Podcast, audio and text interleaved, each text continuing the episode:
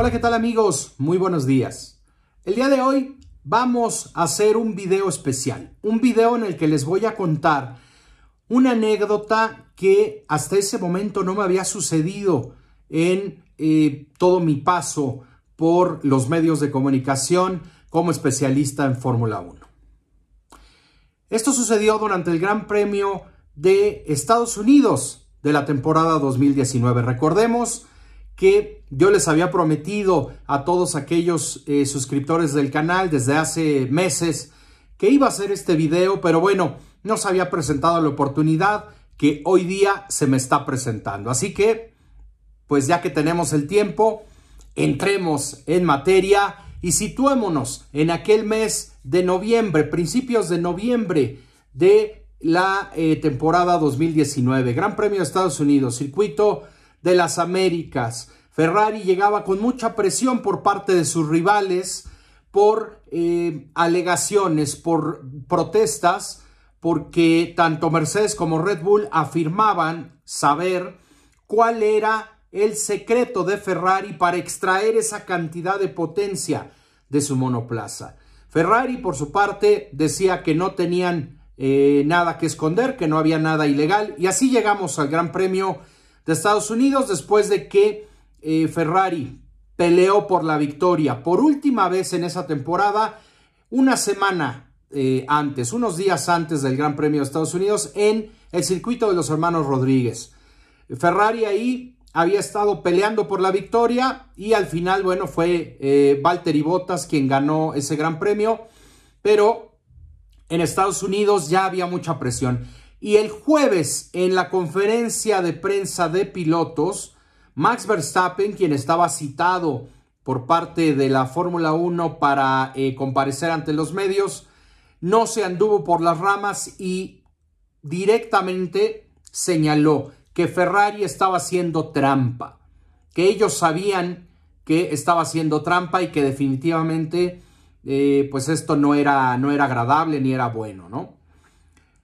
El fin de semana de Ferrari, lamentablemente, pues fue poco competitivo porque ya se había llegado a un acuerdo, ya habían suspendido, digamos, en Ferrari el uso de, este, eh, de esta innovación eh, en cuanto al flujo del combustible y lamentablemente para ellos perdieron la competitividad mostrada eh, en carreras anteriores y que ya les había permitido conseguir en Bélgica, en Italia y en Singapur tres victorias, dos para Leclerc, una para Vettel. Y bueno, esto había, digamos, calentado mucho los ánimos eh, rumbo a la gira americana. Después de la conferencia de prensa y del, y del Gran Premio de Estados Unidos, había, digamos, un sentimiento de enojo por parte de todo el equipo Ferrari. Tan es así que había dicho Binotto ya ante los medios durante el fin de semana que él esperaba que los equipos que lo señalaban pues simplemente presentaran las pruebas, porque si no, pues eh, todo quedaría en una simple palabrería. Cuando terminó el Gran Premio, y eso es parte de lo interesante de ser enviado de, prensa a un Gran Premio, que siempre estás en medio, en medio de todo el eh, acontecer en la Fórmula 1. Estás en el paddock y si conoces el deporte y conoces la categoría, sabes a dónde tienes que mirar en ese fin de semana o en un fin de semana como ese. Y ahí estuve muy atento de lo que sucedía principalmente en los hospitalities de eh, Mercedes, de Ferrari y de Red Bull. Cuando terminó la carrera, Christian Horner suele atender a un grupo de periodistas británicos. Eh, recuerden ustedes cuando hablábamos de cómo se manejan las cosas en la Fórmula 1, incluso con los medios.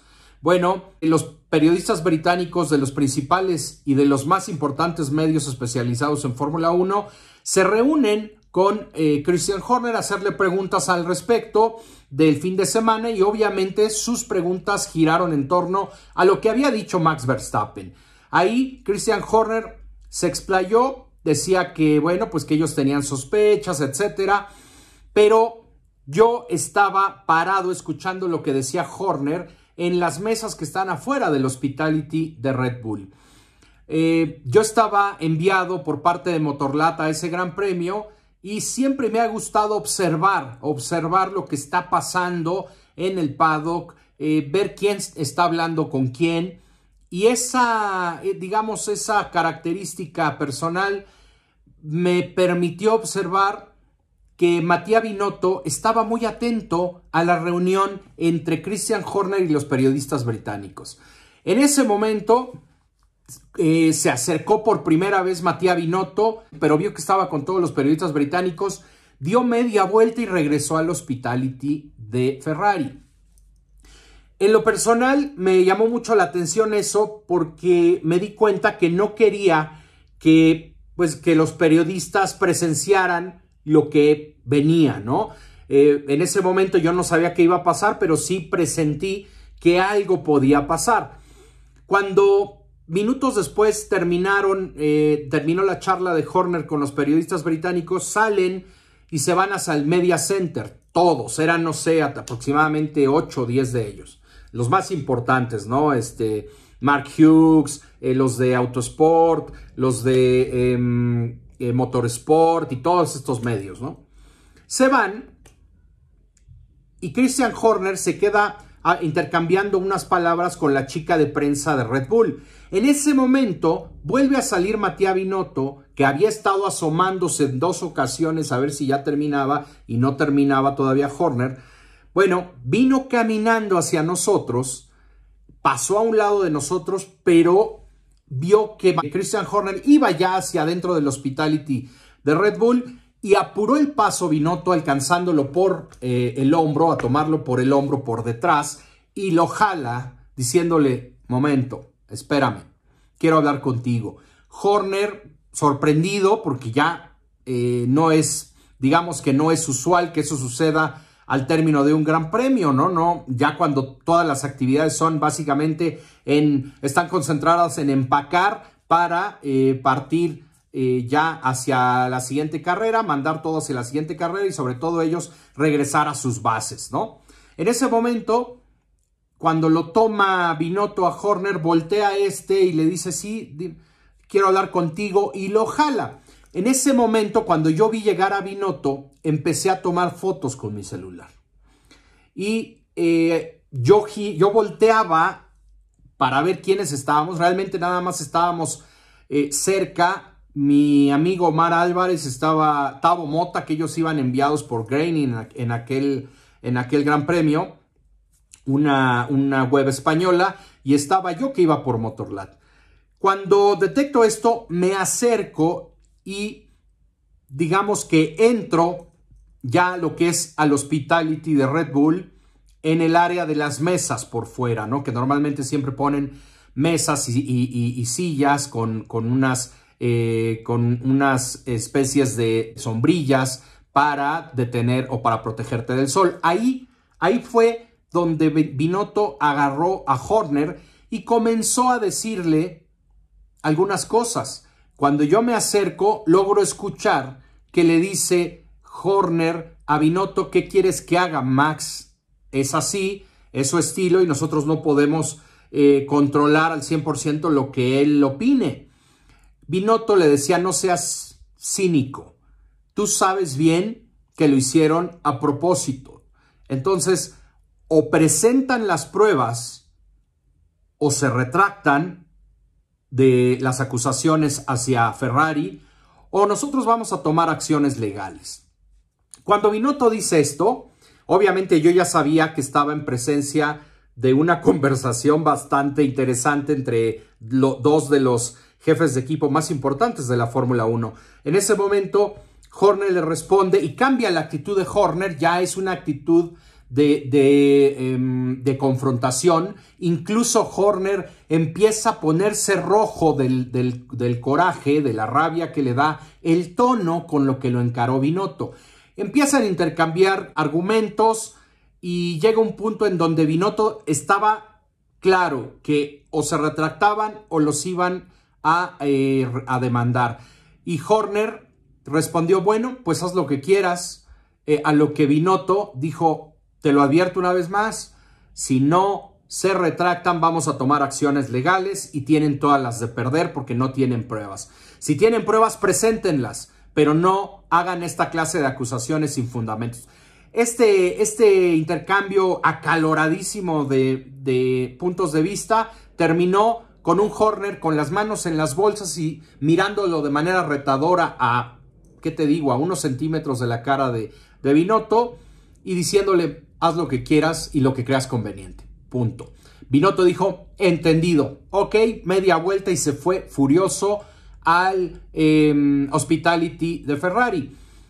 Cuando todo esto pasó, inmediatamente yo me comunico con, con Motorlat Argentina, eh, les comento lo que había presenciado y me dice Diego Luciano, eh, nuestro, nuestro eh, comendatore, nos dice, deja todo lo que estás haciendo, las notas y los que tengas pendientes, déjalo, dedícate a hacer esta nota y bueno, además tengo que contarles que yo había ya regresado la camioneta que había rentado el domingo, el sábado por la mañana, porque me quedaba con, eh, compartíamos un Airbnb eh, nosotros tres, ¿no? Entonces, la verdad es que al ir en el coche nos vamos a Houston, él tenía que trabajar al otro día, porque él vive en Houston, y pues él amablemente me regresó a casa de un buen amigo allá en Houston, ¿no? Yo me tenía que ir con él, pero necesitaba publicar ya esa nota.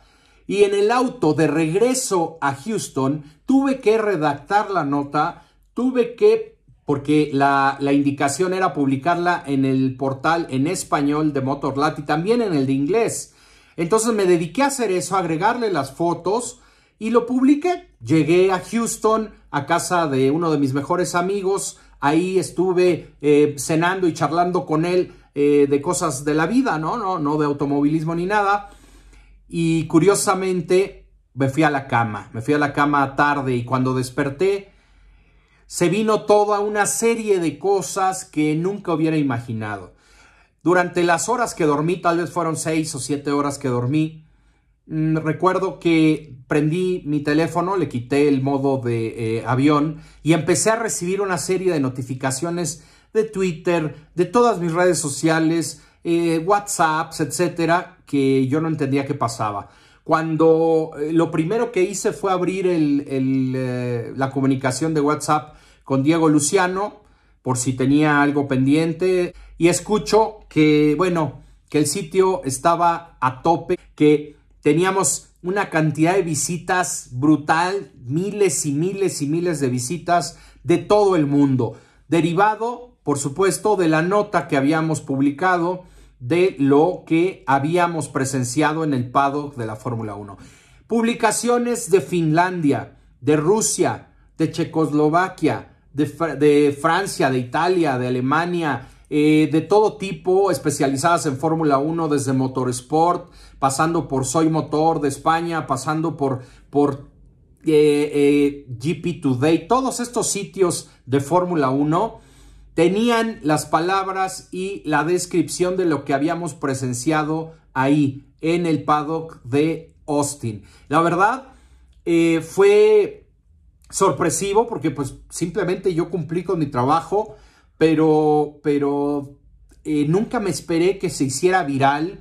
Eh, páginas, en, páginas rusas, en medios de todo el mundo, repito, de Japón, de, de, toda Europa, de Estados Unidos, brasileñas, argentinas, eh, en México incluso se hicieron eco de esta situación y, y nos citaban Jack Beck López, Motorlat, Jack Beck López, Motorlat, algunos otros también eh, tomaron las fotografías de mi compañero Tavo Mota, en fin, una, una situación que jamás había vivido, se hizo viral, empezó a llegar muchísima gente siguiendo a Motorlat y también a, mis cuentas de, redes sociales. Y la verdad eh, fue muy, muy curioso, ¿no? O sea, realmente que por hacer bien tu trabajo, eh, los medios especializados de todo el mundo repliquen tu información, pues publiquen tu nombre y también el de tu medio. Me hizo sentir muy contento. También Diego y todo el equipo de Motorlat estaban muy contentos por, por lo, el trabajo que hicimos. Y bueno, esa ha sido una experiencia muy loca que viví en aquel gran premio. Eh, por supuesto, después siguieron varias, ya se les contaré en otra, en otra ocasión. Pero bueno, eso, eso es una de las cosas que cuando estás en medios de comunicación pueden suceder y a mí me sucedieron ese fin de semana, estar en el lugar eh, y en el, y en el eh, momento correcto, ¿no? Poner atención. Por eso siempre, independientemente de lo que te dediques, es muy bueno tener los ojos muy abiertos y siempre estar atento de lo que está sucediendo. No, no vas a poder estar en todo, eso es indudable, pero siempre hay que estar en la jugada, como dicen por ahí. Y eso pasó ese día y bueno, terminó haciéndose viral. Y como ven en todas las fotos que les he estado compartiendo, son de publicaciones que estuviesen, estuvieron eh, abordando el tema eh, y citando tanto al corresponsal Jack López, su servidor, como al medio de Motorland.